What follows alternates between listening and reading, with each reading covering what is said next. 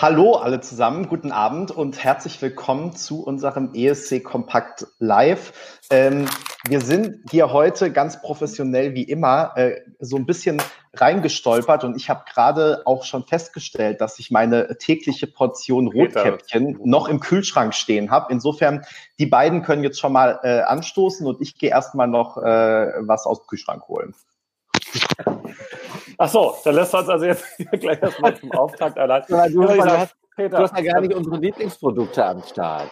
Nee, weil ich ja immer noch nicht wieder im Einzugsbereich bin. Deshalb möchte ich mich ja auf meine äh, Lieblingsschokoladenmarke äh, hierzulande verständigen. Jetzt neu mit Mangofüllung. Ich habe eigentlich gesucht, die haben immer eine ganz geile Trüffel ähm, in unterschiedlichen Geschmacksrichtungen. Sehr bevorzugt auch Karamell mit La Casa sieht auch gut aus. Erinnert mich an La Casa So, ja, La Casa Azul, spanischer Vorentscheid, wer kennt es nicht. So, Zweiter jetzt hat er es geschafft. Deshalb hier auch noch mit dem Rosé. Zum Wohle Rotkäppchen gibt es hier unten ja auch nicht. Bisschen. Auf euch. Hm.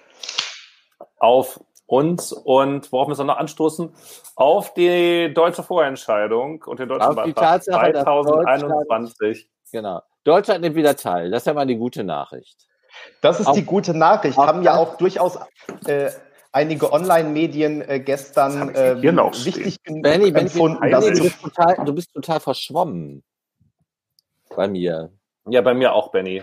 Benny, du hast ein technisches ja? Problem. Was ich bin bei, ich bin bei mir total, ich, ich bin bei mir total scharf.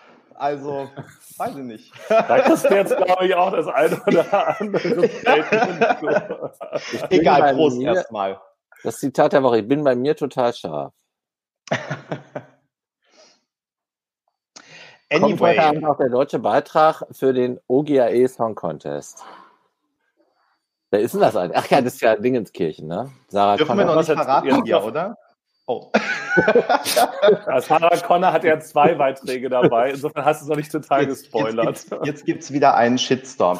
Jedenfalls, um das Ganze hier mal in geordnete Bahnen äh, zu lenken. Nochmal herzlich willkommen zu unserem ESC Kompakt Live. Und falls ihr es noch nicht mitbekommen habt, jetzt habt ihr es vermutlich mitbekommen.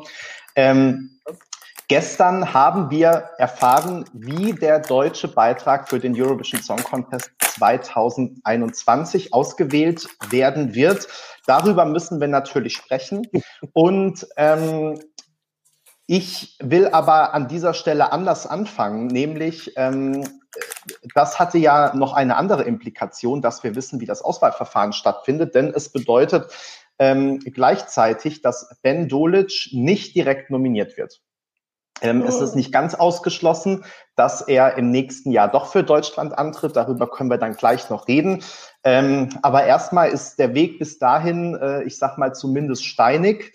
Und ähm, ja, wie gesagt, er ist nicht direkt nominiert worden. Äh, einige andere Länder haben das ja gemacht, dass sie den ähm, Eck, der eigentlich zum ESC 2020 hätte fahren sollen, der dann wegen Corona abgesagt wurde, dass sie den Eck direkt für nächstes Jahr nominiert haben.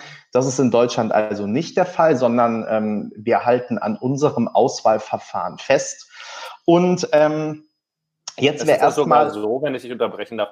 Bitte. Ist sogar so, dass für, ähm, für Griechenland ja sogar auch schon feststeht, dass es dasselbe Songwriter-Team ist und der Titel angeblich schon geschrieben ist wie auf ESC Kompakt zu lesen war und man ähm, in verschiedenen Internetquellen äh, möglicherweise auch davon gehört hat.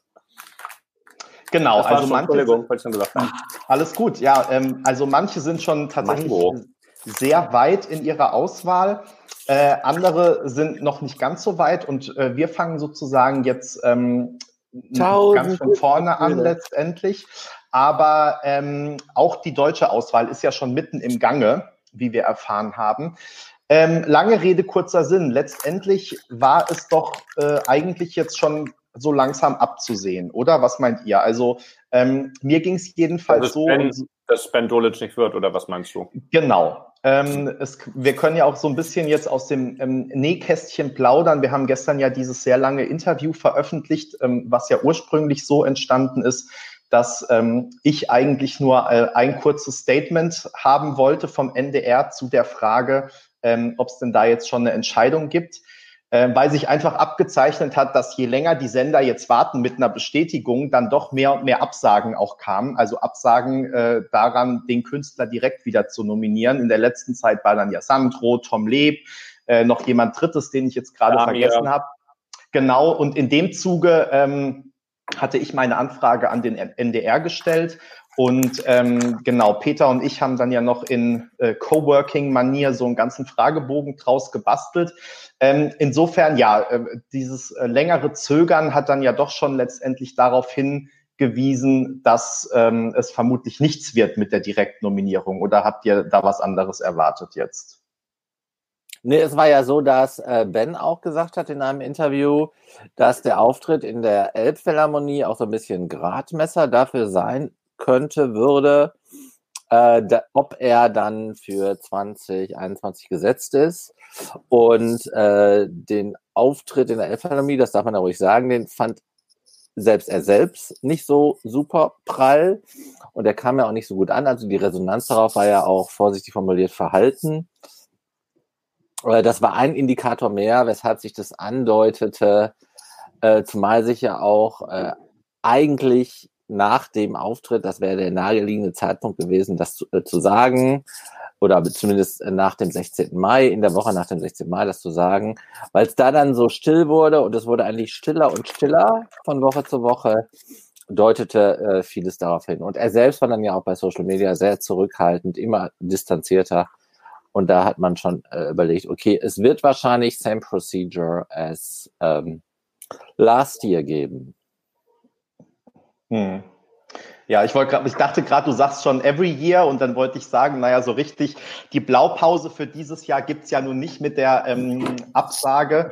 Ähm, insofern würde ich sagen, die Chancen standen erstmal 50-50, aber wir kommen ja nachher auch noch aufs Auswahlverfahren und dann auch auf die Frage, ähm, ob es denn Sinn macht, da jetzt sozusagen daran festzuhalten, wenn man es erst im letzten Jahr ähm, etabliert hat. Ähm, ich würde euch aber gern auch erstmal fragen, ähm, wie ihr denn, und ich habe zumindest bei Peter eine Idee, ähm, wie, was, wie die Antwort lauten könnte, ähm, was ihr denn jetzt erstmal von dieser Entscheidung haltet, ähm, eben an dem Auswahlverfahren festzuhalten ähm, und Ben nicht direkt zu nominieren.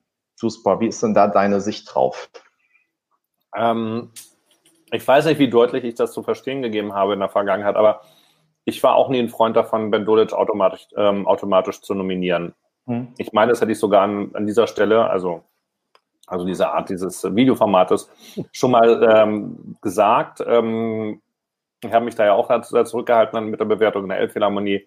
Das waren ja auch ganz besondere Umstände. Ich habe aber, meine ich, auch mal gesagt, ähm, das war jetzt ein Glückstreffer, dass das Lied und Interpret so gut zusammenpassen, dass der Interpret aber ansonsten an der einen oder anderen Stelle durchaus auch Defizit oder Potenzial hat, wie es so schön heißt. Ähm, und das finde ich eigentlich auch ganz gut, was ja aus dem Interview deutlich geworden ist, dass also jetzt wieder gesucht werden soll, eine Verbindung, wo Künstler und Song sehr gut zusammenpassen und eben äh, auch optimale Bewertungskriterien gefunden werden sollen. Das wiederum, also damit erstmal äh, gerne Ben Dolic kann sich wieder bewerben, auch mit Boris Milanov im Team und wie auch immer, no doubt about it. Und wenn die einen super Kracher hinlegen, warum denn nicht? Ähm, that being said, ähm, finde ich schade, dass wir also nächstes Jahr wieder keinen Vorentscheid haben werden. Ähm, mit all dem, was das impliziert, da können wir gerne nochmal mit drüber reden. Mhm. Ich bin mir, ähm, also ich war mir bis gestern, bis zu diesem Interview, ähm, nicht sicher, ob dem NDR eigentlich bewusst gewesen ist, ähm, auf was für eine ja, Fahrt er sich da begeben hätte oder hat, ähm, anzunehmen, wie gut das alles läuft, auch mit dem ähm, Martin Kaudelka, der da ja das, das, das, die Choreografie machen sollte und so. Und das klang ein bisschen aus dem Interview noch durch. Man war da schon auch, man fühlte sich auch sicher, man war mit dem Auftritt in der Elbphilharmonie nicht zufrieden. Ich weiß nicht, ob ähm, Ben Dolic so viel besser in äh, Rotterdam performt hätte. Und vor dem Hintergrund finde ich äh, ein Lackmustest, nationales Finale, sehr hilfreich, um wirklich dann zu sehen, passen äh, Interpret und Song gut zusammen und können die es auch über auf die Bühne bringen. Da habe ich mhm. große Zweifel. Ähm, Im Interview klang es ein bisschen so, ähm, als wenn man davon ausgegangen wäre, doch, doch, das hätten sie viel, viel besser hingekriegt. Da würde ich mir dann eben wünschen, ganz ehrlich, wenn sich jetzt so viele Leute bewerben, ja, sie wollen nicht, dass irgendwer zerstört wird. Ich würde mir die acht besten, sieben besten, zehn besten ähm, Kombinationen wünschen in einem Vorentscheid. Das Auswahlverfahren im Hintergrund äh, mit den zwei Juries völlig d'accord, völlig in Ordnung. Aber dass wir noch wieder einen Jahrgang haben, wo uns ein Titel dann einfach nur was vorgesetzt wird und äh, dann unter dem Motto, hier macht er jetzt einen Hit raus. Ich bin da nicht hundertprozentig überzeugt. Und dieses Jahr konnte, konnte ich auch nicht äh, ja, mir das Gegenteil bewiesen werden. Ich, ich habe wieder meine Zweifel für 2021. Okay, ähm, du bist jetzt schon ein bisschen, tatsächlich ein bisschen äh, weiter gesprungen im Thema. Ich würde erst noch ganz kurz bei ähm, Ben bleiben, ähm, wobei man da vielleicht im Kleinen ja das gesehen hat, was du jetzt schon verallgemeinert hast für das gesamte Verfahren. Kommen wir gleich nochmal drauf zurück. Ähm, vergesse ich nicht, habe ich im Hinterkopf. Äh, Peter, ich wollte aber gern nochmal von dir äh, wissen, ähm, wie du das Ganze siehst, weil ähm, du hast ja gerade, also gerade warst du auch schon ganz kurz kritisch, beziehungsweise hast ja auch den Auftritt in der Elbphilharmonie angesprochen. Gleichzeitig warst du großer Kämpfer dafür, ähm, dass im Prinzip äh, alle Songs aus 2020 übernommen werden dürfen sollten ähm, und damit ja auch, dass wir möglichst viele Künstler aus 2020 ähm, wiedersehen. Ähm, das heißt, ähm, eigentlich müsstest du jetzt nicht so ganz einverstanden sein mit der Entscheidung, oder? Also sagen wir mal so.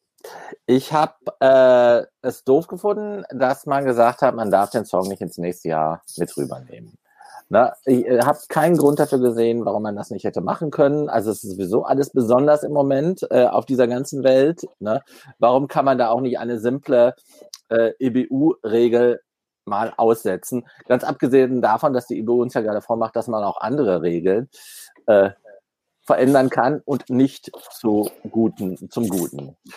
Aber da reden wir vielleicht später nochmal drüber. Oder haben wir schon, ne? Hab haben wir schon. Aber man kann natürlich auch noch drüber reden. Genau. Und, auch und äh, na, nachdem dann also die Lieder verboten waren, war ich trotzdem dafür. Also ich sympathisiere mit allen Ländern, die sagen, äh, der Act, den wir ausgesucht haben, der darf noch mal ran. Das finde ich erstmal super klasse. Und das hätte ich mir auch aus emotionalen Gründen für Deutschland gewünscht. Und deshalb bin ich, also ich bin jetzt nicht an der Stelle äh, so super, ähm, äh, wie soll man sagen, also nicht so super negativ oder so. Ich finde es äh, okay, wie äh, es ist. Aber ich hätte es mir für Ben gewünscht. Ich bin sehr versöhnt damit, dass Anna aus Slowenien wieder ran darf. Das ist mir erstmal das Wichtigste, weil die wird uns richtig, richtig tolle Auftritte bescheren äh, auf den Promokonzerten und auch in Rotterdam. Und ich freue mich natürlich auch, dass hier meine Samantha, ähm, wenn ich richtig informiert bin, darf die da auch wieder ran, oder? Ja, du bist vollkommen richtig informiert. Die, die ist aber dann geht uns ja der ganze Letter, ähm, lettische Vorentscheid verloren. Ja, das heißt, okay, dafür, ja. Haben, dafür, haben, wir Samantha. Wir können sie anfassen, wenn das wieder geht dann. Ähm. Also da die Aber beiden. Also der Second Chance Contest nächstes Jahr, den, den kriegen wir in zwei Monaten abgewickelt. ja. Also will, will, will sagen, gut, weniger Arbeit für dich. Will, will sagen, also dadurch, dass die beiden, meine beiden ähm, Herzensdamen dabei sind, bin ich jetzt äh, erstmal schon mal äh, ganz guter Verfassung mental. Benny, willst mhm. du denn deinen Namensvetter da? Hättest du ihn lieber gern wieder gesehen? No matter what, unabhängig vom Song. Nee, ich bin da auch so ein bisschen ähm, hin und her gerissen. Ich finde, es gibt äh, Argumente äh, dafür und dagegen und man hätte ja nun auch sagen können, ähm, man macht eine sehr ausgedehnte äh, Songsuche. Damit meine ich jetzt nicht mal unbedingt ähm, äh, als Vorentscheidung, aber und öffentlich, sondern man hätte ja durchaus sagen können, keine Ahnung, wir laden alle möglichen Songwriter ein und die Songwriting Camps machen wir trotzdem und so weiter und so fort. So ähnlich macht es jetzt ja die Schweiz, ne, dass äh, für John da äh, alle möglichen Leute rangekarrt werden oder John in alle möglichen Länder oder wie auch immer. Mhm.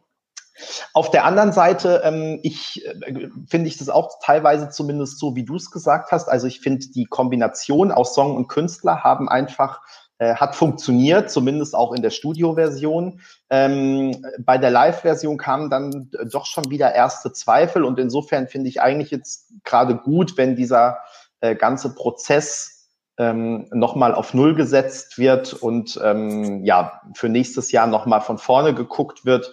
Ähm, ja, wie du gesagt hast, nochmal Künstler und Song sozusagen parallel, bis man am Ende guckt, was ist da die Winning Combination.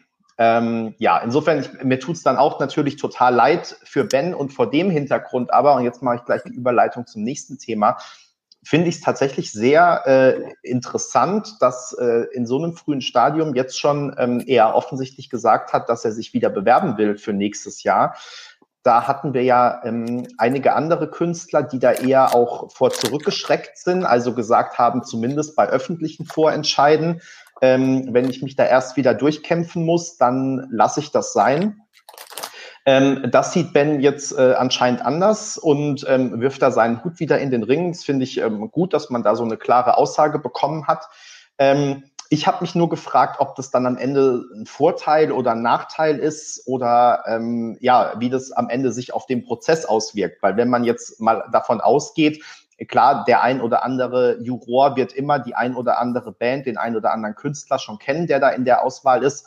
Ähm, also sozusagen ganz im äh, luftleeren Raum findet die Auswahl natürlich sowieso nicht statt.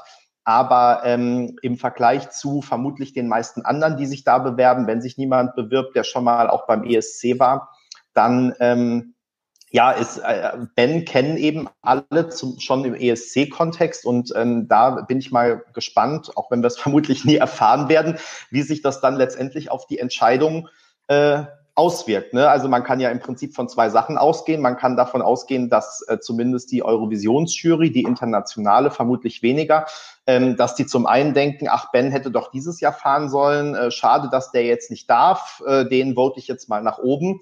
Äh, man kann aber auch vom Gegenteil ausgehen, was wir gerade schon besprochen haben, dass die sagen, ach, der Auftritt in der Elbphilharmonie hat mir jetzt aber nicht so gut gefallen, äh, den vote ich jetzt mal runter, ähm, auch wenn mir vielleicht der Auftritt oder der Song oder was auch immer einem da gerade von Ben Dolic vorgespielt wird, ähm, auch wenn mir der jetzt eigentlich ganz gut gefallen hat. Ähm, da kann man ja von beiden Effekten letztendlich ausgehen. Vielleicht äh, äh, Duspor, du als Sozialwissenschaftler, vielleicht heben die sich dann am Ende auch wieder auf oder so, keine Ahnung. Ähm, und wie gesagt, wir werden es ja vermutlich auch nie erfahren. Aber ähm, das ist natürlich schon interessant für dieses Verfahren. Ich möchte an dieser Stelle kurz darauf hinweisen, dass mein höchster wissenschaftlicher Abschluss der, der Philosophie ist, wenn ich das an dieser Stelle so sagen darf, das besagt zumindest der Titel, wohingegen ich mich eher als Reapol sehe, aber tatsächlich auch mich sozialwissenschaftlich ähm, verdingt habe. An der Stelle möchte ich sagen, dass man in der Lage ist, ähm, durchaus die Menschen darauf hinzuweisen, was für eine Rolle und Bedeutung sie haben, ähm, sodass sie eben solche Einflüsse das im Rahmen der Möglichkeiten ausblenden können. Also ich glaube nicht, dass das so wahnsinnig verzerrt. Wenn das eine, ich wiederhole, wiederhole dich jetzt an der Stelle, Winning Combination ist, dann werden die Leute das hoffentlich auch erkennen die in den Jurys sitzen und das dann entsprechend auch zu honorieren wissen. Und wenn es eine Luftnummer ist, ähm, dann werden sie es halt eben auch sagen, nö, die sind halt nicht. Ich finde es übrigens auch nicht so schlimm äh, oder nicht so komisch, dass, dass äh, Ben Dolic wieder dabei ist, weil er, er also ich finde, er hat es ja einmal geschafft. Ja, er hat ja schon einmal Deutschland, also er hat schon mal das gewonnen, hat gesagt, ja, ich kann das. Und ähm, es ist aber jetzt an der Stelle, ihm fehlt natürlich noch dieser eine Schritt weiter. Und er kann sagen, und selbst wenn ich jetzt das diesmal nicht schaffe, ich habe mich ja schon einmal durchgesetzt. Und vor dem Hintergrund finde ich es jetzt nicht so ungewöhnlich, dass er es nochmal versucht oder so überraschend. Also was in unserem Interview äh, so ein bisschen so eine Basisbotschaft war, ist, also dieses Verfahren, was wir jetzt in 2019, 20, also die haben ja am 19 den Song gesucht, äh, das, was wir äh, da angewendet haben, das war jetzt ein Top-Erfolg. Äh, das weiß ja keiner, ob es ein Top-Erfolg gewesen wäre, zumindest wenn der Gradmesser ist, welchen Platz hätte Deutschland beim Eurovision Song Contest erzielt. Weil also auch wenn äh. Ich finde auch ehrlich gesagt drei Millionen Streams auf Spotify oder YouTube jetzt nicht so den Hammererfolg, ja. Also ganz, weil ohne dich unterbrechen zu wollen, Peter, aber jetzt habe ich schon gemacht. Äh, ich, zufällig ist mir vorhin das neue Mickey-Video vorgeschlagen worden, äh, Me, Mevale. Mhm. Und also, wie viele Klicks hatten das schon auf YouTube? 3,2 Millionen. Und Spanien hat ungefähr 40 Millionen Einwohner, also die Hälfte von oder ein bisschen mehr. Mm, da finde ich jetzt drei Millionen äh, Aufrufe, die da in dem Interview zelebriert worden sind, als großer Erfolg jetzt nicht so rasend viel. Gut, also, du musst es ja immer mit Sitzdas vergleichen. Wollte, wollte man auch nur sagen, dass ich halt die, die Begründung, das Auswahlverfahren war so. Gleich mal, wie viel die hatten. das Auswahlverfahren war so super genial, die, die lasse ich nicht gelten. Also das Auswahlverfahren, jetzt dieses, äh, was jetzt 2019, 20 und jetzt wieder 2020, 21 zur Anwendung kommt, das muss erst noch beweisen, äh, wie viel es taugt. Äh, ich persönlich, aber das ist auch wieder eine emotionale Geschichte. Also ich hätte mir gewünscht, dass Ben wieder eintritt. Ich wünsche mir aber auch genauso sehnsuchtsvoll, dass Deutschland einen Vorentscheid hat. Ich finde es einfach echt ja. schade, dass es keinen Vorentscheid mhm. gibt. Und das hat äh, Dusupa schon gesagt. Warum nimmt man nicht die letzten acht, die die beiden Jurys ausgesucht haben und lässt die äh, gegeneinander äh, auch nochmal sich dem Publikum vorstellen? Ne, wie man aber, das dann genau macht, aber ich finde es einfach echt schade. Schade, mir, fehlt, mir geht der Vorentscheid ab. Und ich finde es auch äh, völlig unbegreiflich, warum nicht die Top 20 ne, die da in die Endrunde kommen, warum man die nicht kennenlernt am Ende des Tages. Was ist doch was Schönes, wenn, äh, wenn man unter den letzten 20 äh, bei einer solch fundierten oder bei zwei solch fundierten Juries kommt. Am Ende des Tages haben wir die Namen ja sowieso fast alle auf dem Block gehabt. Äh, ich finde nicht mal, dass das ein Schutz ist für die Künstler, äh, dass äh, ihre Namen nicht offenbart werden. Ich finde es einfach nur schade, weil es nimmt an ganz vielen Stellen dem ESC Emotionen. Ja. Und, und, und, Emotionen machen Einschaltquoten. Und was man nicht vergessen darf, finde ich, ähm, bevor ich gleich die zwei großen Gegenargumente habe, ähm, es sind tatsächlich auch schon vom NDR organisierten Vorentscheid. Wir müssen aber, bevor ihr wieder zu, sag mal ganz kurz, Duspor, bitte, ähm, du bist sofort dran. Nur weil ihr jetzt gerade schon wieder springt und wir müssen vielleicht auch alle Zuschauer mitnehmen. Also wenn ihr jetzt schon über das Verfahren sprecht, dann müssen wir ganz kurz noch sagen, wie das Verfahren überhaupt abläuft, ähm, weil ihr jetzt schon mittendrin in der Diskussion seid. Das heißt, du darfst gerne noch was auf Peter erwidern, aber dann würde ich gern zumindest ganz kurz sagen, wie das Verfahren aussehen wird in diesem Jahr. Also wir sind ja gerade bei, beim, beim Spekulieren, was ja auf jeden Fall nicht passieren wird. Ich wollte nochmal eine Lanze brechen für den deutschen Vorentscheid, ähm, der auch bei den, während er vom NDR organisiert wurde, nationale Hits ähm, hervorgebracht hat, auch ohne Stefan Raab Unterstützung. Äh, und Künstler dazu gebracht hat, ähm, jetzt immer noch relevant zu sein und so weiter. Also ähm, das ist nicht nur alles schlimm und Untergang, auch wenn man nicht, nicht siegt. Ne? Also das erstmal so und man kriegt halt einfach auch im Land, wenn es funktioniert, ich sage mal Ela Isa, ja, das war ein veritabler Hit. Und da hat äh, weder Stefan Raab mitgearbeitet, das war nachher ein unglaublich guter 14. Platz, wie auch immer, obwohl es ja einmal damit Konfetti so zugeschüttet worden war. Aber hey, ähm, und das ist ein Titel, der auch ab und an noch im Radio läuft und Ela ist unterwegs und so weiter. Also das, das ist alles machbar. Ähm, warum wird äh, das nicht mehr werden unter der Ägide von Thomas Schreiber und Co.? Ähm, sind zwei Gründe, die mir, die mir einfallen. Doch, ähm, der Shitstorm oder einmal das Problem Ellie Ryan und ihr Handy. Nein, also Ellie Ryan und äh, hochgeschrieben und so weiter, das werden sie halt nie wieder machen wollen. Und das andere, was halt immer ist, habe ich jetzt vergessen, aber war wahrscheinlich genau dieser Punkt. Ähm, ja, die, die Künstler haben dann irgendwie Angst, sie werden zerstört, das aber totaler Humbug ist. Nee, es war eigentlich hat noch, noch ein zweiter Grund, der dagegen spricht. Und ich finde es schade, schade, schade. Und ich finde, ähm, die vertun sich was damit. Ähm, eine, eine Option, eben, dass das Ding ein bisschen breiter aufzustellen. Ach ja, hier genau, dass die, äh, dass die Fernsehzuschauer dann zu viel Mitspracherecht hätten und der falsche Beitrag gewählt wird und sowas. Ah, ja, dann sollen sie es halt auf One machen oder irgendwo, wo dann halt nur die Fans entscheiden. Die Fernsehzuschauer haben auch Michael Schulte gewählt. Ne? Und so gut wie Michael Schulte hätte Ben Dolic bei allen Prognosen äh, nicht ausgesehen. Ja. Genau. Ähm, wir werden es nicht erfahren. Benny, ähm, genau, ihr, ihr, habt, ihr, habt, euch verlaufen. Ähm, ich möchte nur ganz kurz, äh, weil, weil du mich immer darauf hast, weil du mich unterbrochen hast. Dann hätte ich nämlich das zweite Argument noch gehabt, warum wir keinen Vorentscheid mehr unter ähm, Thomas Schreiber erleben werden. Kannst ja noch überlegen, ob dir noch eins einfällt. Ja, ich weiß ähm, in der ähm, Zwischenzeit lang, wie viele Vorentscheide unter Thomas Schreiber wir vor der Pension noch erleben werden. Genau, rechne das mal nach. Ähm, ja. Ich wollte nur, weil ich das ja auch immer ähm, in die Kommentare schreibe und mich da immer beschwere, deswegen ähm, will ich auch mich äh, bei dir dagegen wehren, dass das äh, Sisters-Problem ein Eddie Ryan-Problem war, weil ähm, ich darf daran erinnern, bei uns auf dem Blog hat den Second Chance Contest nämlich zum Beispiel äh, Lily Among Clouds äh, gewonnen. Ja. Das heißt, ähm, meiner Meinung nach äh, sind da die Fans nicht auf die Barrikaden gegangen, weil äh, sie alle Eddie Ryan wollten, sondern weil ein Song gewählt wurde, der einfach äh, nicht wettbewerbstauglich war äh, und dann noch dazu so inszeniert wurde. Aber gut, das ist ein anderes Thema. Ähm, tatsächlich, bevor wir jetzt tiefer noch einsteigen, und ihr seid ja teilweise schon tief eingestiegen, ähm, wollte ich zumindest mal fragen, ähm, nachdem Barbara Schöneberger das ja nicht erklären kann, wer von euch eigentlich erklären kann, wie das Verfahren im letzten Jahr abgelaufen ist und dementsprechend auch, wie das Verfahren in diesem Jahr ablaufen wird. Und da bin ich raus, das kann Peter machen. Ich möchte nur kurz sagen, ähm, Peter, also Peter, Peter denkt noch nach. genau, ich gebe noch ein bisschen Fokus. Also Thomas Schreiber ist geboren am 24. Juli 1959. Ist das der Tag, an dem Janni oder Oliver Geburtstag hat? Einer von den beiden, von den Ex-Prinz-Bloggern. Ähm, ich glaube, Olli ist am Ende der Tirade, also das ist dann Jannis Geburtstag. Wenn ich das richtig überschlage, dann, ist er, dann wird er quasi in drei Wochen, ähm, zwei Wochen, 61. Das heißt, jetzt ist natürlich die Frage, was beim NDR ähm, die, die Pensionssituation ist, ob, ob da jetzt schon auch diese, diese, diese monatsweise Arbeitsweise ist. Da kümmere ich mich mal drum, wann. Genau, Leute, wir, driften auch ein bisschen, wir driften auch ein bisschen ab, würde ich sagen. Ähm, aber, aber, das ist ein interessantes Thema, weil was nämlich gestern auch durch dieses Interview implizit bestätigt wurde. Also wir hatten ja eine Interviewanfrage an Thomas Schreiber gestellt und wir bekamen dann ja ein Dreier-Interview zurück, wo äh, dann noch äh, Christian Blenker und ähm, Alex äh, Wolfslast. Sorry, Benny. Ich, ich sehe gerade. Also Benny heute macht ihr mich ein bisschen fertig.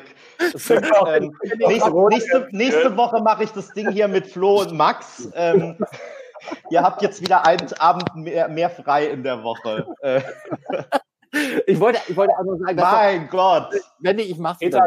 Opa Herzog vom Krieg. Wir haben dadurch ja wirklich Mitteljahr auch eine Bestätigung bekommen, dass das ESC-Team 20 20 auch das ESC-Team 2021 ist. Das wussten wir ja eigentlich auch. Wo wir 3 Millionen Euro, 300 Millionen Euro sparen müssen. Benny, sorry. Äh, soll ich jetzt das Verfahren erklären? Bitte, ich bitte, ich bitte sehr darum. Ganz kurz noch. Also Personen, die ähm, 1960 geboren oder 58 ähm, müssen bis 66 Jahre arbeiten. Renteneintrittsalter 2024 wären vier Jahre, wahrscheinlich der der ESC im Frühjahr, wären fünf. Also fünfmal im Zweifel noch ohne Vorentscheid ähm, zum ESC. Und danach möglicherweise wieder. Wobei natürlich ähm, das auch total irrelevant ist, weil ähm, über, es überhaupt keinen Beleg dafür gibt, dass wenn sozusagen zwei Drittel des jetzigen Teams äh, weitermachen, dass sich dann alles ändert, sobald ein Drittel, sobald ein Drittel des Teams nicht mehr dabei sind. Aber gut. Peter, du wolltest das Auswahlverfahren erklären. Also, man kann sich bis zu einer Frist, die äh, nicht definiert ist, beim NDR bewerben, wenn man am ESC für Deutschland teilnehmen möchte. Gleichzeitig hat der NDR auch ein Scouting-System äh, an den Start gegeben, das Digame verantwortet. Es werden gezielt und aktiv Künstler angesprochen. Daraus ergibt sich ein Pool von mehr Liedern, als die beiden Juries, die ja jetzt in mein Feld geführt werden, auswählen können. Das heißt, es wird eine NDR, ein NDR-internes Gremium geben, das diesen Pool tschüss, dass diesen Pool etwa, da ist gerade ein Kollege gegangen, da muss ich nicht, äh, was diesen, Benny, Benny, guck nicht so, was diesen NDR. ich glaube, du vermischst jetzt auch alle Systeme, die wir in den letzten Jahren hatten, oder? Nein, Moment, Moment, Moment. Äh, also, da ist ein NDR-internes Gremium, das wir auch nicht kennen, dampft das auf 200 Lieder runter. Diese 200 Lieder werden der hundertköpfigen Jury vorgestellt. Die filtert daraus ein, eine Teilmenge raus. Diese Teilmenge wird sowohl der hundertköpfigen Jury als auch der, ähm, der 20-köpfigen Jury vorgestellt. Soweit ist doch alles richtig, oder? Ja, nein. Ja. Nein. nein oh.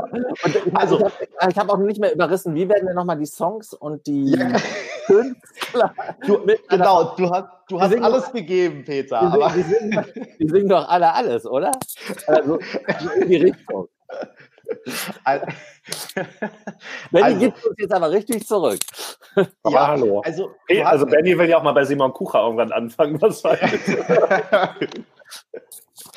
ähm, nein, also tatsächlich ist es so, ähm, es ist ja, wie du richtig gesagt hast, über ein mehrstufiges Verfahren werden Künstler und Songs ausgewählt. Ähm, was jetzt aber seit dem letzten Jahr ja neu ist, ist, dass es erstmal diese zwei Stränge gibt. Also das heißt, es gibt Künstler, die erstmal nur nach Künstler ausgesiebt werden und es gibt Songs, die erstmal nur nach Songs, das heißt in Demo-Versionen von wem auch immer gesungen, ähm, ausgesiebt werden, äh, teilweise ohne dass die Jurys wissen, wer da jetzt singt, äh, teilweise nur als Audio, ohne Video und so weiter und so fort. So dass man versucht eben über diese zwei Wege zum einen die Pi mal Daumen 20 besten Künstler und die 15 bis 20 besten Songs zu bekommen. Das geht, und da hattest du jetzt recht, über mehrere Stufen. Das heißt, ähm, am Anfang ähm, sehen das, sieht es das hundertköpfige ähm, Eurovision, die hundertköpfige Eurovision-Jury. Das heißt, das sind äh, Leute wie du und ich, ähm, also Fans, die sich beworben haben und ähm, die beim letzten, die im letzten Jahr dabei waren und jetzt für dieses Jahr auch wieder ähm, angefragt wurden. Und ähm, später kommt dann auch noch eine 20-köpfige internationale Jury dabei, die besteht aus ähm, ehemaligen ESC-Juroren, also Leute, die schon mal in der jeweiligen Jury ihres Landes waren. Und ähm, genau, so werden immer weiter auf der einen verloren, Peter. Auf der einen, ja, es ist intellektuell anspruchsvoll, aber ich bin sicher, die meisten Leser schaffen es. Das sind die Uhrzeit. Die, die, die Leser haben noch kein Rotkäppchen gesungen, Rot, äh, getrunken. Und Margret Berger sind immer dabei. Oder waren in der Vergangenheit immer dabei. Genau. Manchmal aber auch Johannes Strate dabei, warum auch immer. Den habe ich neulich getroffen, im Klinker. Ich glaube, für, ähm, für letztes Jahr, als es dann ja keine Vorentscheidung gab, ich, da haben wir, glaube ich, ähm, so gefühlt 30 Mal angefragt, wer die internationale Jury ist. Aber ich meine, es wäre nie veröffentlicht worden, Peter. Korrigier mich, wenn ich da jetzt Nein. falsch liege. Nein, ich ja. wollte wissen, ob Margret Berger am Start ist und äh, hm. die Schweiz hat es veröffentlicht, Deutschland nicht genau. Naja, jedenfalls und dann wird es am Ende eingedampft und es werden eben Kombinationen gebildet aus Songs, die gut bewertet wurden und Künstlern, die gut bewertet wurden. Ähm, das bedeutet, das kann sein, dass es ein Song ist, den der Künstler mitgebracht hat, den er im Laufe des Prozesses in einem Songwriting Camp geschrieben hat. Es kann aber auch sein, ähm, dass es ein Künstler ist, der irgendwo im Laufe dieses Prozesses eins der Lieder, das gut bewertet wurde, sozusagen äh, aufgedrückt bekommen hat. Äh, für aufgedrückt gibt es jetzt wahrscheinlich Ärger vom NDR, sondern äh, sozusagen das Lied sucht sich den Künstler und der Künstler den, äh, den Song. Und ähm, man merkt, das passt gut, ist eine gute Kombination. So und am Ende stehen dann ähm, 15 bis, ich glaube, beim letzten Mal waren es 20 Kombinationen, ähm, die dann zur Auswahl stehen und über die abgestimmt wird.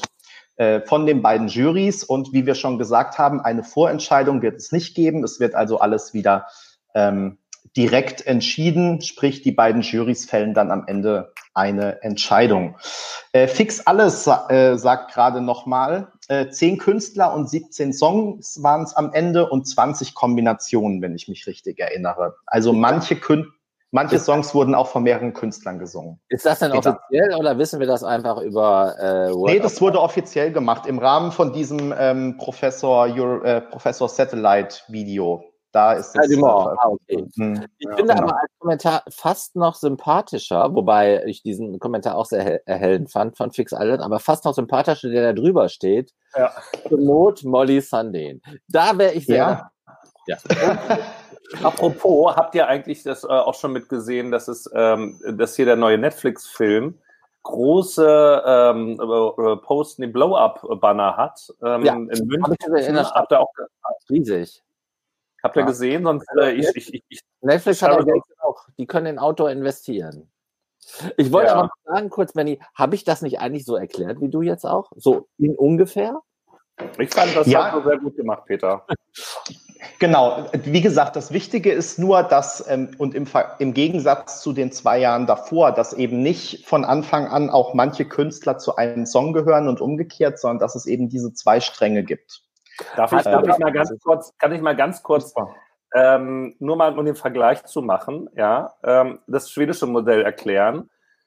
Wer, jeder, wer will, mittlerweile muss eine Frau dabei sein äh, in den Schreiberteams, darf sich, ähm, und irgendwie ein Schwedenbezug oder so, darf sich einem gewissen Zeitraum, der exakt äh, vorformuliert ist, und zwar feststeht zu dem Zeitpunkt, wo der andere ESC gerade durch ist, Lieder einreichen, die hört sich eine Jury an, die, glaube ich, aus, keine Ahnung, 25 oder 30 professionellen, musikschaffenden Fans und sonst was besteht. Die wählen dann aus, oder die Hälfte davon macht Christa Björkmann und dann haben wir am Ende 28 Beiträge, die dann gemeinsam in ähm, sechs, also vier Foren und so weiter dann abtreten. Irgendwie klingt das einfacher für mich. Und ich ja, würde sagen, das war auch ziemlich erfolgreich in der Vergangenheit immer. Naja, ich muss aber auch sagen, ich glaube, du verklärst das auch ein bisschen, weil manches ist ja schon auch irgendwie sehr seltsam. Also angeblich wird da ja auch nur nach Songs ausgewählt und gleichzeitig ähm, sind dann plötzlich trotzdem auch die Künstler, die die Songs mitgeschrieben haben, sind dann die Künstler und andere, bei anderen äh, ist irgendwie eine Demo-Version von einem anderen Künstler und plötzlich wird ein anderer Künstler zugeteilt und so. Also so ganz genau weiß man auch nicht, wie diese Kombinationen entstehen. Nee, nee, aber woran das nun liegt, also einmal, doch, so, also woran das liegt, also zwei Sachen dazu, bevor du mich wieder unterbrichst äh, und ich es vergesse. Zwei Sachen dazu. Erstens, äh, dadurch, dass natürlich äh, allein Christa Björkmann beziehungsweise die neue Frau, die ja damit ranzieht, ähm, dann ja die Hälfte der Beiträge besetzen können und auch die Kombination dafür zusammenstellen können, auch wenn die Lieder anders eingereicht worden sind, kann dann natürlich das eben zu ungewöhnlichen äh, Kombinationen führen. Das andere, und das finde ich ja gut, dass da mittlerweile die Interpreten, äh, wenn sie dann, dann noch irgendwas verändert haben an dem Titel, äh, mit auftauchen weil sie dann natürlich auch an all den ähm, Einkünften, die mit dranhängen, wenn die Lieder gespielt werden im, im Radio, auf, auf Spotify, wenn die Beiträge gekauft werden sollten, mit partizipieren. Und ähm, das ist tatsächlich durchaus ein, ein Solidarmodell, ähm, was, was sehr, sehr gut funktioniert und eben ansonsten Künstler nicht automatisch haben. Also das, äh, das ist jetzt nicht hier nur so, äh, erst ist es der, dann ist es der, sondern die Idee daran, dass du auch eben was davon haben sollst, auch wenn du gerade in so einem Corona-Jahr wie diesem Jahr eben nicht das Geld über deine Auftritte reinholen kannst, du trotzdem aber noch daran ähm, mit Geld verdienst, dass du halt einen erfolgreichen äh, Mellotitel hattest. Was ich nicht verstanden habe, da muss jetzt immer eine Frau bei sein? Das ist tatsächlich der Plan. Ich glaube, das ist schon ab diesem, äh, ab diesem Jahr oder ab nächsten Jahr, dass sie das Ziel haben, eben, dass in jedem äh, Schreiberteam mindestens eine Frau dabei sein muss aus Diversitätsgründen. Aber es dann, kann auch, dann sollte es auch Schreiberteams geben, die, wo nur Frauen drin sind. Aber umgekehrt auch könnte man ja auch sagen, also auch keine Schreiberteams ohne Mann. Also das finde ich ja völlig bekloppt. Es gibt ja auch Leute, denen alleine was einfällt. Also die sind dann. Ja, dann ist auch kein Team. Das ist ja dann auch kein Team. Ja. Das ist ja der Unterschied zwischen Team und alleine.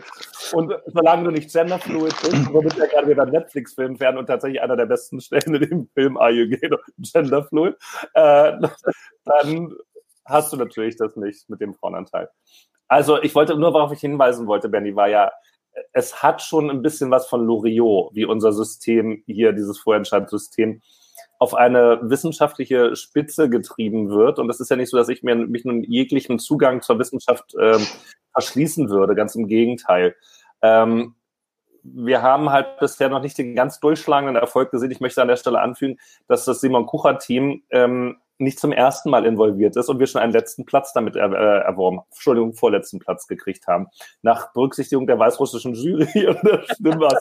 Sind die also, eigentlich noch involviert? Ich habe mich das heute gefragt, weil ich das nicht so, also äh, Digame scheint ja wieder dabei zu sein, aber ich weiß nicht, ob auch, also wenn die Jurys jetzt einfach übernommen werden, ist dann Simon Kucher auch wieder dabei und äh, weiß ich nicht, wenn die jetzt sozusagen keine neue Jury bekommen, bekommen die dann äh, suchen müssen, sondern nur die alte auswerten müssen, die kriegen die jetzt neues Geld oder so? Also das verstehe ich nicht so ganz, ehrlich gesagt, naja, also, die jetzt dabei sind.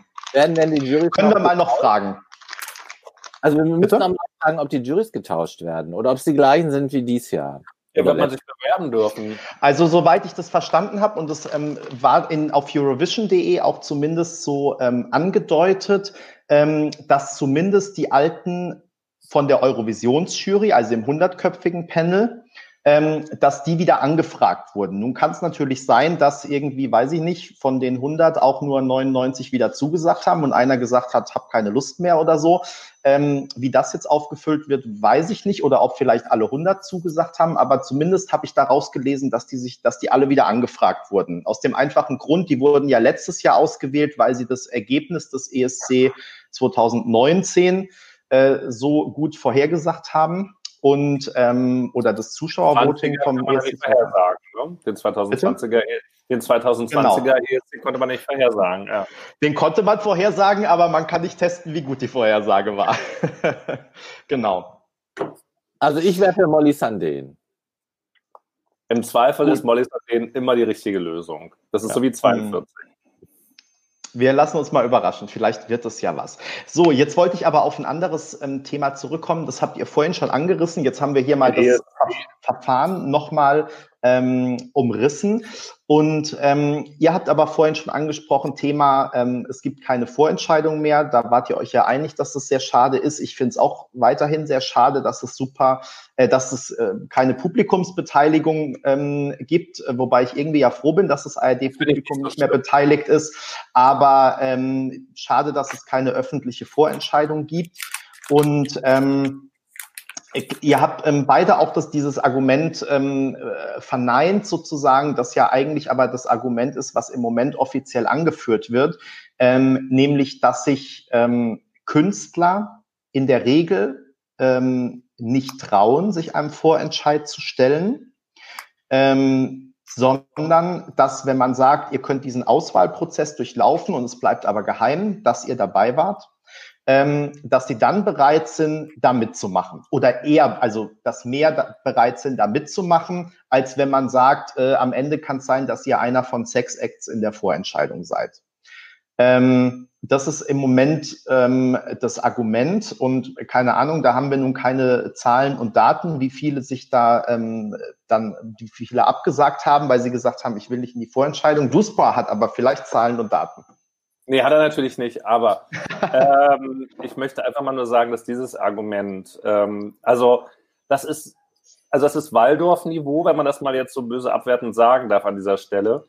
Das ist sowas, wie ich mich früher mal schon gefragt habe, wie kann es einen zweiten Sieger geben? Das ging mir damals schon bei ein, zwei oder drei auf den, also sowas aufs Skrotum, wie Oliver sagen würde. Es gibt entweder einen Sieger oder einen zweiten Platz, aber es gibt keinen zweiten Sieger. Peng, Punkt. Und es gibt Verlierer.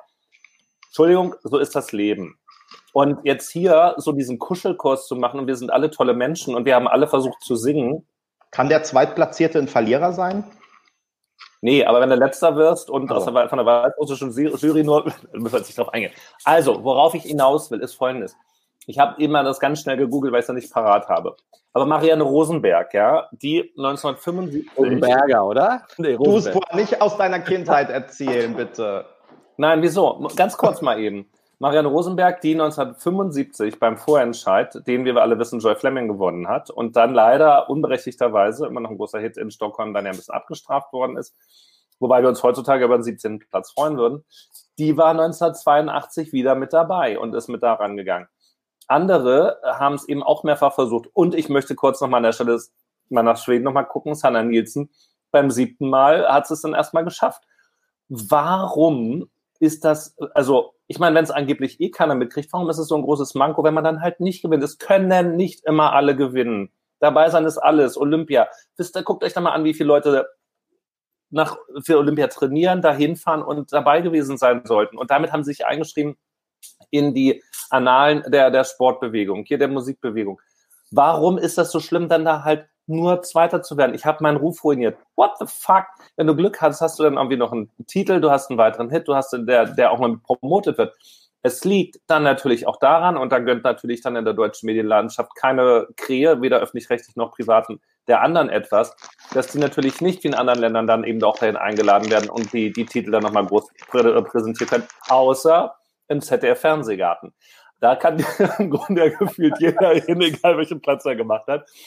Aber egal, man hat ein Lied weiter im, im Repertoire und wenn es kein großer Erfolg war, ja, dann macht man halt einfach weiter. Aber davon geht die Welt nicht unter. Und wir sehen ja nun wirklich, wir haben ja Leute, die dann vermeintlich gewonnen haben und die dann eben letzter beim ESC gewonnen, äh, geworden sind.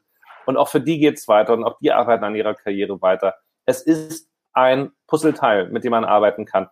Und jetzt also sagen, na, wir möchten niemanden zerstören, deswegen, was, wie, wie klein macht man sich selber eigentlich damit? Dann soll man bitte nur die nehmen, die darauf auch Bock haben und wer es nicht hat, der ist dann halt raus.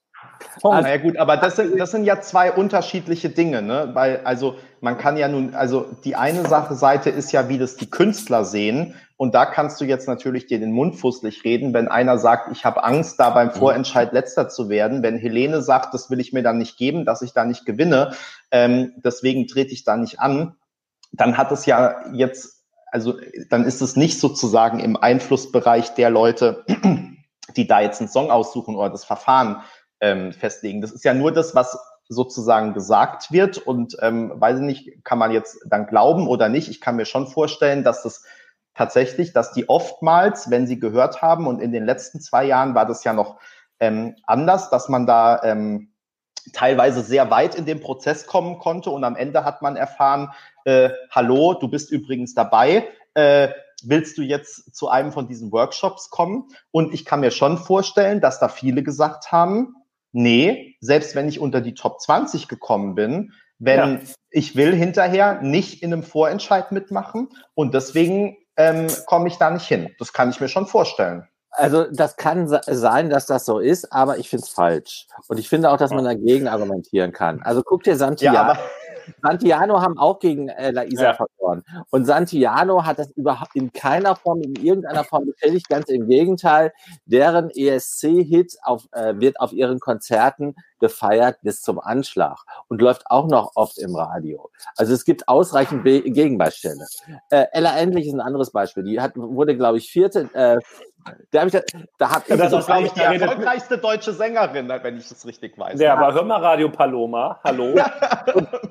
und, ich habe aktiv daran mitgewirkt. Ich habe, äh, sie ist mir neulich mal mitgelaufen und habe ihr gesagt, dieser Hit ist einfach sensationell. Aber ich sage dir ein aktuelles Beispiel. Asphalt, meinst du Asphalt, dieses Asphaltlied? Ich, Adrenalin.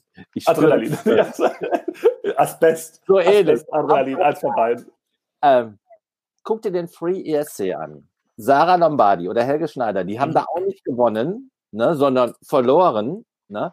Aber der Sarah Lombardi-Hit ist ihr größter Hit äh, seit, äh, weiß ich nicht wann. Aber jedenfalls der größte Hit der letzten Zeit und äh, auch der Helge Schlei äh, Schneiderschlager wird als Kultschlager inzwischen gefeiert.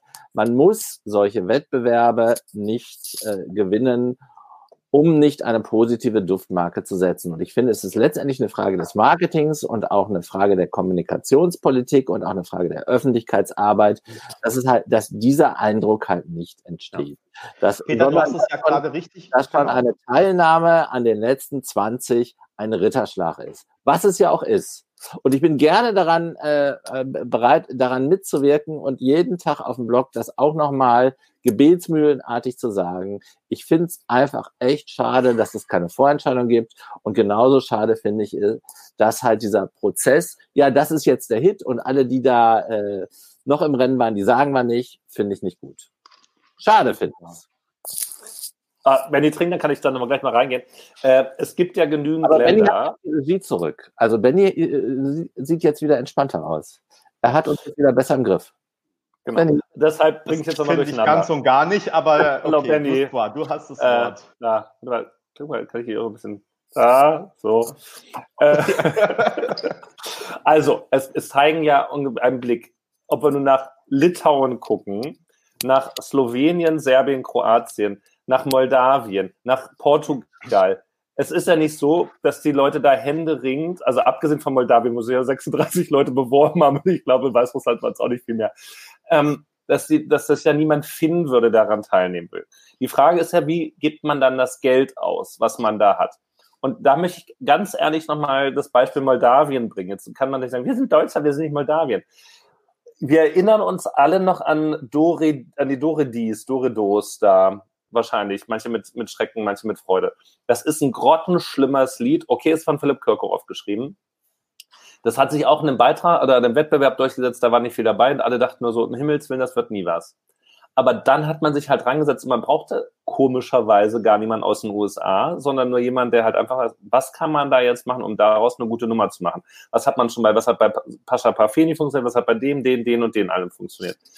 Und da ist das Geld an der richtigen Stelle verwandt. Man kann eben auch, man hätte auch aus einer Levina möglicherweise noch was rausholen können wenn man sich dann mit den Künstlern beschäftigt und mit denen auch arbeitet, nicht nur sagt, ja, das sind Künstler, die müssen ja, sie sollen ja Künstler bleiben und wir stellen sie am liebsten so auf die Bühne, wie sie barfuß sonst wohin gehen. Keine Ahnung.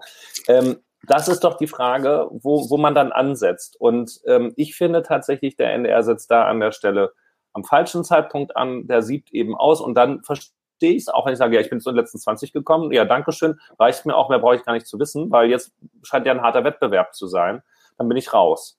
Und ähm, die Frage ist ja dann, kriegst du dann die Besten, wird es dann, dann gut und wie gehst du dann halt damit um? Ja, jetzt war nur das Signal, wir holen uns einen Amerikaner, der offenbar das gleiche Modell umsetzen wollte, was wir 2016 schon ähm, von Dami eben gesehen haben.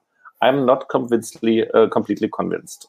Aber du hast, ich finde, du hast ja jetzt gerade den, ähm, den Gegensatz auch ganz äh, richtig aufgemacht. Und deswegen finde ich, geht das natürlich alles komplett fehl, wenn man äh, die deutsche Vorentscheidung A mit Wettbewerben von Stefan Raab vergleicht und B mit Vorentscheidungen aus falschen Ländern, weil die Künstler überlegen sich natürlich nicht, was ist eigentlich mit den Künstlern, die siebenmal in Schweden antreten oder die überlegen sich nicht, was war, wer war irgendwann mal Zehnter äh, bei Stefan Raab und dem Bundeswischen Song Contest, sondern die Künstler wissen, und das hast du dann ja im Nachsatz jetzt gesagt, wie waren die Vorentscheidungen, die Deutschen, in der letzten Zeit und nicht 1975 und ähm, wie wurde dann auch hinterher mit den Leuten umgegangen, die sogar tatsächlich eine Vorentscheidung gewonnen haben, aber am Ende ähm, entweder vor Ort mit einer komischen Bühnenshow alleingelassen wurden oder dann hinterher fallen gelassen wurden oder so. Und insofern ähm, kann man, glaube ich, die damit auch nicht wirklich ködern, sondern ähm, und das ist, finde ich, der Hauptgrund, warum ich dagegen bin, dass es jetzt keine, dass es keine Vorentscheidung mehr gibt, weil ich finde, man hat es nach dieser Sisters-Sache eigentlich jetzt mehr oder weniger ohne Not weggeworfen. Das habe ich, glaube ich, auch irgendwo schon Was mal hat man gesagt. ohne Not weggeworfen? Die Vorentscheidung, weil ich hatte gehofft, dass es, ich glaube, es geht einfach nicht, egal mit welchem System, wenn du das System alle zwei Jahre wieder änderst sondern es braucht eben so eine Verstetigung, dass, und auch darüber haben wir ja schon gesprochen, dass Künstler zum zweiten Mal teilnehmen, ja, ähm, denen es vielleicht gefallen hat oder die Zweiter geworden sind oder wie auch immer, dass die es nochmal versuchen. Ähm, und wenn es aber immer jedes Jahr ein anderes System gibt und mal dürfen nur Newcomer oder mal werden gibt es irgendwie so eine Art Casting, äh, dann gibt es wieder zwei Jahre eine Vorentscheidung, aber mit drei Juries und dann gibt es mal wieder zwei Jahre keine Vorentscheidung. Ähm, es hat ja gar nicht die Möglichkeit, dass sich irgendwas entwickelt. Ähm, dass ein System sich mal etabliert und man weiß, man kann sich darauf verlassen, so und so läuft es ähm, im nächsten Jahr. Und deswegen, ich bin total, ich wünsche mir eine Vorentscheidung zurück und noch mehr wünsche ich mir aber fast, dass es jetzt mal irgendein System gibt, an dem festgehalten wird, auch wenn es mal in einem Jahr kein gutes Ergebnis liefert, dass man dann guckt, woran lag das jetzt? Und an kleinen Stellschrauben, das habe ich letztes Jahr ja gebetsmühlenartig gesagt, äh, man sollte sich angucken, was hat dazu geführt, ähm, dass Deutschland äh, mit Sisters null Punkte vom Jury, äh, von der, von, vom Publikum bekommen hat, Entschuldigung. Ähm, und nicht, und wir machen, ja, und nicht, wir machen jetzt plötzlich keinen Vorentscheid mehr, weil das auch kein Allheilmittel ist. Und dann muss ich sagen, hat Sofa Reporter das ja jetzt gerade eigentlich sehr gut auf den Punkt gebracht. Ähm, die Frage ist natürlich immer, äh, sorry, ich lasse es mal noch kurz stehen, ähm, was wird eigentlich den Juries da angeboten an Künstlern und Songs? Ähm, und da ist einfach die, ja, weil da, also damit steht's und fällt's letztendlich. Also um das jetzt ganz äh, plastisch zu sagen, wenn du den 20 Gewinnersongs anbietest, äh, dann wählen die einen Gewinnersong. Wenn du den 20 letzte Plätze anbietest, wählen die einen letzten Platz, ja. Ähm, und im Zweifel auch alles dazwischen. Und natürlich muss das Material entsprechend sein. Und deswegen ist ja, glaube ich, die Frage, wie kommt man dahin, ähm, dass man eine gute Auswahl hat. Und ich glaube wirklich, dass das Allerwichtigste ist, irgendeine Form von Kontinuität und dass man am Ende weiß, ähm, wir gehen ordentlich mit den Künstlern um, die ähm, für uns ausgewählt werden. Das ist, glaube ich, das A und O. Und daran hapert's halt. Und deswegen, ähm, wie gesagt, ihr habt jetzt gerade ähm, andere Shows aufgezählt, national und international, bei denen das anders ist. Und ich glaube einfach, dass es deshalb anders ist, weil da der Umgang mit den Verlierern oder zweiten Gewinnern, DUSPA oder wie auch immer, ähm, ganz anders ist, als es eben bei der deutschen Vorentscheidung zum ESC aktuell ist. Und ich glaube, daran hapert's und deswegen ähm, ja, wünsche ich mir, dass sich das ähm, eben ändert und da so Kontinuität reinkommt. Aber äh, ich möchte jetzt nochmal dann wenigstens Norwegen. Ich meine, weil mit mhm. was willst du Deutschland vergleichen? Ne? Also wenn es mit Moldawien nicht geht, was ich ja verstehe, und wir Schweden auch nicht dürfen, bringe ich mal Norwegen ins Spiel. Mhm. Ähm, und da war ja nun dieses Jahr, weil sie ihren 50. Jubiläum, ihr 50. Jubiläum gefeiert haben, haben wir dann ja plötzlich auch gesehen, wie mal wieder so die, die kleinen, unerwarteten Künstler plötzlich dann Durchmarsch machen können und denen den großen Etablierten mal anständiges Wasser ab, mhm. äh, abgraben können. Und es war aber gerade das Finale nachher auch trotzdem finde ich, vergleichsweise hochkarätig besetzt, obwohl da eben auch zum Teil eine, eine Anna Vassiljewa mit einem Gay dabei war. Gut, das vielleicht nicht, aber ich habe trotzdem großen Spaß dabei gehabt. Ähm, der hat auch gewonnen, den Vorentscheid oder diese Vorrunde. Und das zu Recht. Deshalb ist er auch mit, mit weitergekommen. So, also ähm, was, was ich eigentlich damit sagen will, ist nochmal die Frage eben auch, wie, wie wird da auch schon eben mit den, mit den Beiträgen gearbeitet, also auch für das nationale Finale. Und mhm. wenn ich selber jetzt auch ein großer Kritiker geworden bin an der Schwedisierung des, ähm, des ESC, das finde ich, äh, machen sie dort zumindest richtig. Ich weiß nicht, wie viel Geld das schwedische Fernsehen tatsächlich dazu gibt, dass da die, an den Aufträgen gearbeitet wird oder dass tatsächlich, das hat man damals bei Charlotte Perelli damals mit, ähm, wie ist dieses mit dem Girl? Ähm, ähm, The Girl einfach, The Girl, The Girl, The Girl, wo sie ja selber irgendwie mit, äh, keine Ahnung, 120.000 Kronen für das Kleid allein ins Rennen gegangen ist und nochmal irgendwie was. ähm, das ist natürlich auch ein gewisses Invest, was da getätigt wird. Ich weiß auch nicht, wer das Boot von Santiano bezahlt hat, um jetzt mal Santiano zu sein. Also es gibt ja auch Leute, die durchaus bereit sind, da was zu investieren. Ähm, dass dann denen aber auch die Möglichkeit gegeben wird, das zu proben. Und wir hängt dieses Jahr, wann, wann waren diese drei ähm, Jungs, war das in, das war in Stockholm damals, ja, die Dänen, ähm, von Light, Lighthouse Lightning 10 oder X. sowas. Ja. Lightning X, Lighthouse, Lighthouse Light, glaube ich. Lighthouse? Und, und die, haben, ja. die haben damals, ich habe das, ich meine. Schäbig! Als ob wir uns abgesprochen hätten. Als ob wir uns abgesprochen hätten. Also, aber, aber, was natürlich, worauf ich hinaus will, worauf ich hinaus will, die hatten damals, ich weiß nicht, ob bei Insta oder irgendwo war, das war ja 2016, hm. ein Video gepostet, wo sie in einer Halle geübt haben. Und dieser Auftritt hat ja nun wirklich nichts, nicht viel. Hm. Aber sie haben offenbar in Kopenhagen die, die Bühne so, wie man es wohl machen würde, mit irgendwelchen Tape abgedingst, damit weiß, wer steht wo, wo ist welche Kamera, was muss man machen. Und das war gefühlte zwei Monate vor der eigentlichen Show. Und dann stampft da Jamie Lee über die Bühne und kommt durch die Bäume, die plötzlich komischerweise zu groß sind. Also, ah, das ist so, das ist so schade. Es ist so gefühlt unprofessionell für so ein großes Land. Und an der Stelle muss man dann auch mal sagen, ähm, oder nee, ich nehme jetzt nochmal den NDR in Schutz. Ich habe es in dem einen Beitrag geschrieben, jetzt, ähm, damit wir wieder versöhnlich sind, falls es ja möglicherweise jemand vom NDR guckt und die denken jetzt, wir haben hier was und äh, Ansehen, haben wir auch. Aber ähm, es ist tatsächlich auch ähm, ne, für, die, für, die, für die Big Five ja nicht einfach. Aber lustigerweise, wenn man eben zum, ähm, zum OGAE Song, Song, Song Contest guckt, der jetzt ja gerade wieder läuft und wo wir nun auch mit äh, Sarah Connor, Peter hat schon gesagt, ich sage jetzt nicht, mit welchem Titel dann ja auch äh, antreten werden und damit ganz sicher nicht gewinnen werden, weil man das natürlich auf den Text auch ankommt. Ähm, wenn man sich da mal die letzten Jahre anguckt, da, da dominieren die Big Five komischerweise. Und das mag jetzt am Ende dann doch eben der Punkt sein, dass das eben dann doch einfach sehr starke Musikmärkte insgesamt sind, die mit sich selber ganz gut leben können, wo große Künstler dabei sind, die den ESC nicht als große Bühne brauchen, um darüber zu reüssieren. Es zeigt aber auch, und wenn du dir dann anguckst, Italien regelmäßig vorne, Frankreich vorne, Großbritannien vorne, Italien vorne, nicht vorne dabei, Deutschland den letzten deutschen Sieg beim OGAE Song Contest, ich hatte es nochmal nachgeguckt, war von Mary Rose 1988 oder 87 oder irgendwas. Und wir hätten, wir haben auch die nächsten Jahre wahrscheinlich keine Chance, wenn nicht Rammstein mal endlich tatsächlich nominiert wird. Und dann ist die Frage, woran liegt es? Liegt an, liegt es an mhm. unserem Musikmarkt, an unserem Musikgeschmack? Also sind wir einfach unmusikalisch, kann es Deutschland nicht. Das weiß ich. Und an der Stelle und nur an dieser Stelle würde ich den NDR dann auch mal in Schutz nehmen, dass er halt eben tatsächlich, wie du es, Benny, gesagt hast, nur mit dem Material arbeiten kann, das ihm zur Verfügung gestellt wird. Aber da sind andere Länder, die viel kleiner sind und die holen mehr raus. Peter. Also ich äh, würde noch viel mehr Positives anschließen. Also erstmal finde ich äh, per se toll diese Transparenz und auch diese äh, Ausführlichkeit mit der in dem Interview jetzt schon. Ja, neue Transparenz. Ja, jetzt schon viel früher als in vielen anderen Ländern. Äh, der ich Weg, kann da keinen Spekulationsartikel schreiben, wie Benny sonst Ja. Ah. Der Weg in Deutschland nicht nur beschrieben wird, sondern auch erläutert wird äh, und auch, wie ich finde, an einigen Stellen ja auch äh, durchaus selbstkritisch ähm, ähm, mit den Fragen umgegangen wird und es wird auch keiner Frage ausgewichen. Also außer der Frage nach Stefan Raab, aber die hätte ich auch nicht beantwortet.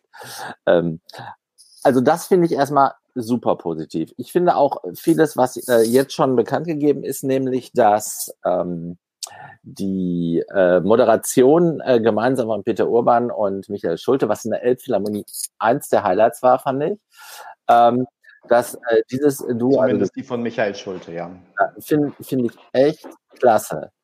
Du, äh, Peter Urban hat mit seiner Moderation da diese, diese, diese andere Show, dieses Halbfinale mit diesen beiden Jungs aus Düsseldorf äh, noch äh, rausgerockt. Das, sti das stimmt, ja. Also, das stimmt. Also, das finde ich äh, super sympathisch.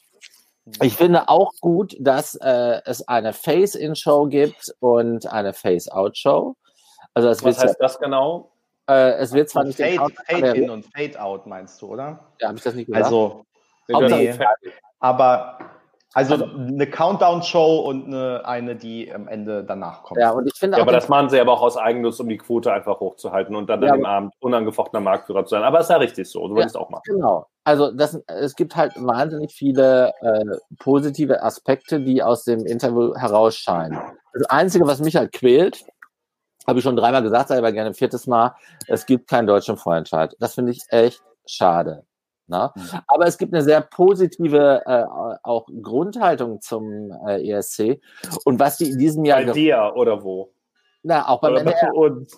Was die in diesem ja. Jahr gemacht haben, also die Elfi äh, da an den Start zu bringen, das hat nicht alles funktioniert.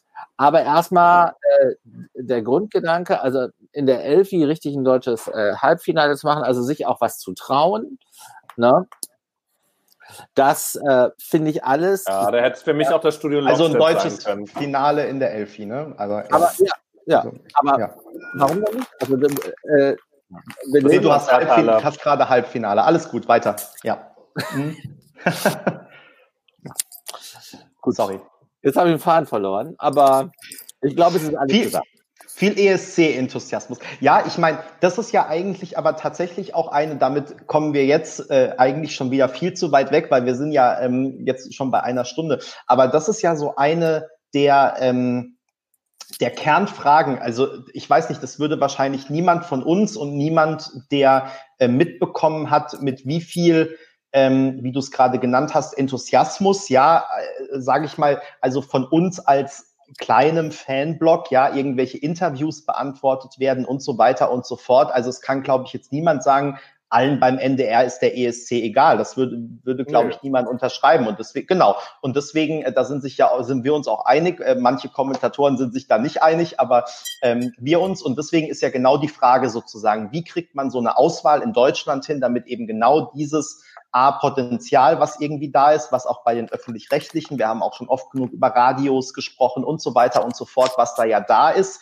Wie kriegt man das abgerufen in einer, in einer Vorentscheidung ähm, oder in einem Auswahlverfahren eben? Und ich glaube, da ist jetzt einfach, um den Bogen wieder ähm, oder den Kreis zu schließen, ähm, ist jetzt einfach die Idee, dass das im letzten Jahr äh, vermeintlich gut geklappt hat. Also erstmal waren die äh, Reaktionen ganz gut, äh, die Klickzahlen äh, Duspor nicht übermäßig, aber doch vielleicht verglichen mit manch anderen äh, Vorentscheidungstitel ganz gut. Ähm, und deswegen ist, glaube ich, einfach jetzt die Idee, ähm, das ist, der Song ist zumindest ganz gut angekommen. Ich meine, der hat die Vivi-Jury gewonnen, ja, ähm, das ist jetzt auch nicht ähm, selbstverständlich. Und ja, dass man jetzt einfach sagt, wir probieren es jetzt nochmal unter den ernsten Bedingungen sozusagen. Und deswegen äh, also kann ich das total verstehen. Ich finde es auch schade, natürlich schon allein aus berichterstatterischen Gründen, dass es keine Vorentscheidung gibt, wo wir hinfahren können und wo wir von Proben berichten können und so weiter und so fort. Das ist natürlich wirklich extrem schade. Ähm, ich finde es auch nach wie vor toll. Wir versuchen das ja auch weiterhin, dass wir ähm, von den ähm, über die Künstler weiterhin berichten, die bei den Vorentscheidungen dabei waren. Also genau diese Wertschätzung, Duspa, die du vorhin eingefordert hast, ne, dass man auch über die äh, Zweit- bis Sechstplatzierten hinterher noch ähm, äh, berichtet und weiterhin. Ich finde, sagt, man muss auch viel mehr über Ayos Aya Sayonma zum Beispiel berichten, die ja den letzten Platz letztes Jahr beim Second Chance Contest zum Beispiel genommen hat. Ja. So, die hat auch eine neue Single raus. Feel, feel free, du weißt, äh, du darfst alles. Und ähm, ja, genau. Aber insofern, also kann ich das total verstehen. Ich finde es, wie gesagt, super schade, dass es keine Vorentscheidung gibt. Aber jetzt hoffen wir einfach mal, dass dieses ähm, System zum Erfolg führt. führt. Und wer weiß, ähm, es wäre ja theoretisch auch sogar möglich, dass ähm, also Künstler sicherlich sogar, da bin ich mir 100 pro sicher, dass da wieder welche dabei sind, die letztes Jahr dabei waren, die wir ja bis auf Clan nicht kennen. Nee? Nicht offiziell kennen, aber wir wissen doch äh, eine ganze Reihe Bitte? von, die dabei waren. Nein, ich, äh, wir kennen, also wir wissen doch nicht, welche 500, wie viele Künstler da jetzt dabei waren. Und ich bin mir aber sicher, dass da wieder einige in der Auswahl waren. Das ist das, was ich sagen wollte. Ja? ja. Glaubst du nicht? Doch. Oder was? Nein, ich, ich weiß so, nicht, ich, ob er, Nein, ich wollte sagen, ja, selbstverständlich wird es Leute geben, die daran teilnehmen werden wollen. Punkt. Also ich, ich habe gar nicht, nee, auch Leute kenne oder nicht. Das ist Mal relativ Ja, natürlich. Nee, ich meine, du hast jetzt ja. schon so kritisch geguckt, aber der Punkt ja, Nein, auf den ich hinaus wollte, also unbedingt. also Künstler ist wahrscheinlich, aber ja. äh, auch Songs könnte ja, ne, es könnte ja wirklich sein, dass da ein Song Zweitplatzierter oder Drittplatzierter geworden ist, bislang nicht veröffentlicht wurde und jetzt wieder eingereicht wird. Vielleicht mit einem anderen Arrangement, vielleicht mit einem anderen äh, Künstler dann am Ende gematcht wird oder wie auch immer. Also ist ja schon durchaus spannend, was da sozusagen dann auch passieren kann. Vielleicht, wenn man jetzt sozusagen einen äh, zweiten Versuch hat oder wie auch immer man das dann Könnte nennt. man eigentlich Molly Sandin für den deutschen Vorschlag, also für da vorschlagen? Naja, wenn man Bendul schlagen kann, kann man auch Molly, ja, auch Molly vorschlagen. vorschlagen, oder? Ein bisschen Deutsch. Also, wir, wir, wir, wir, dürfen doch auch Bewerbung initiieren. Vielleicht unternehmen wir da mal was. Wir sprechen mal mit Molly. Mit Erik Sade. Wir sprechen mal mit Erik Sade, ob er uns mal verbindet. Oder sollen ja. wir mit Dani sprechen? Äh, mit Danny haben wir auch äh, gute Drähte. Wir gehen mal auf ihre Ex-Freunde zu. Also, was. Ihr wisst ja, Spekulationsartikel sind immer gerne gesehen, alles darf da veröffentlicht werden. Aber ich wen, sag euch, wen die, die Blogger Bubble, bei der die Bubble flippt aus. Eigentlich kann, wir haben es wir doch gefunden, das stand ja vorhin auch in den Kommentaren schon. Eigentlich, wenn der NDR schlau ist, sagen die jetzt alles andere ab. Sie gehen direkt an Molly ran und suchen a Song von Molly, ja. Und die ganze Bubble wird ausflippen, einschließlich Amerika, einschließlich Netflix, whoever there is. Und allein dadurch haben wir schon den zehnten Platz sicher, Top Ten. NDR. Es gibt nur noch einen Namen, der ähnlich prominent ist. I'm listening. Ellie Ryan. Was hast du gesagt, Peter? Was hast du gesagt, Peter? Ich dachte, du meintest die Königin. Achso, Ach so. Silvia. Das sieht für Nein. uns soll. Also, Helene Fischer steht doch mindestens drei Stufen oh. unter Ellie Ryan. Also jetzt wollen wir mal nicht übermütig werden. Aber Molly, das sollten wir weiterverfolgen. Molly also unbedingt. Also ich finde, wir sollten Molly mal hochschreiben. Also Molly gehört auf jeden Fall der internationalen Jury vorgestellt. Alles super. Ich meine, sie kann isländisch singen. Die kann im Zweifel sogar auch Deutsch singen. Nein, das, Lukas, das können wir ausschließen. San Marino braucht die Künstler selber, die haben nicht so viel. Und wir holen sie auch aus dem Ausland. Aber Lukas, vielleicht sollten wir Ralf Siegel und Molly Sandén vernetzen. Ralf Siegel, ganz Nein, ehrlich, bitte nicht. Ralf Siegel, ganz, also nee, ich finde auch, man, also ich müsste jetzt mal nachgucken, wie alt Ralf Siegel ist, aber so sehr ich ihn schätze, das, was er geleistet hat für den ESC, für die deutsche Schlagerbranche und so weiter, das wird nichts mehr. Das, Nein, das, wir, wir, reden mit Danny, oder, mit Danny oder Erik. Dass sie uns vernetzen mit Molly. Aber ich glaube, da, da, da finden wir so, da gehen wir so ans Management ran. Und vor allen Dingen, dann, äh, schlagen wir hier Christa Björkmann ein Schnippchen und diesem ganzen, dieser ganzen SWT-Mischpoke, die natürlich Molly jetzt auch schon approached haben. Und dann sagt sie, nee, nee, wieso soll ich mich da dem Mello stellen? Da kriege ich doch gleich in Deutschland auf. Dann bin ich mich für das Finale schon gesetzt. Haha. Genau. Das sind doch, das sind doch mal die richtigen Argumente, die man anführen kann. So machen wir so. das. Ansonsten, wenn Molly dann Und wieder mit einem Lied mit, mit, von Boris Molly, Milanov. Ja. ja, und eine Frau dabei. Das ist wichtig. Ja, Molly kommt mit auf nee, den. In Deutschland den, ja nicht.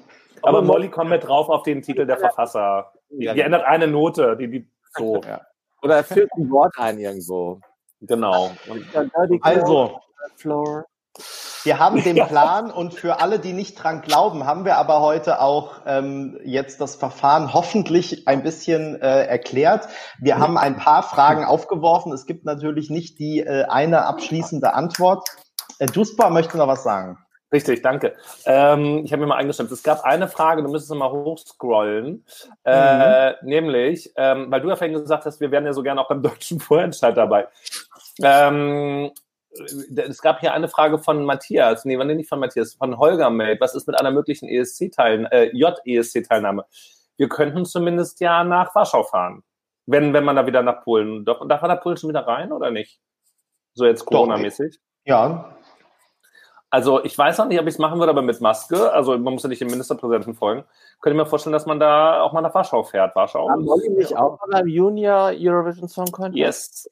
Ja. Vielleicht, da das doppelte Brücke.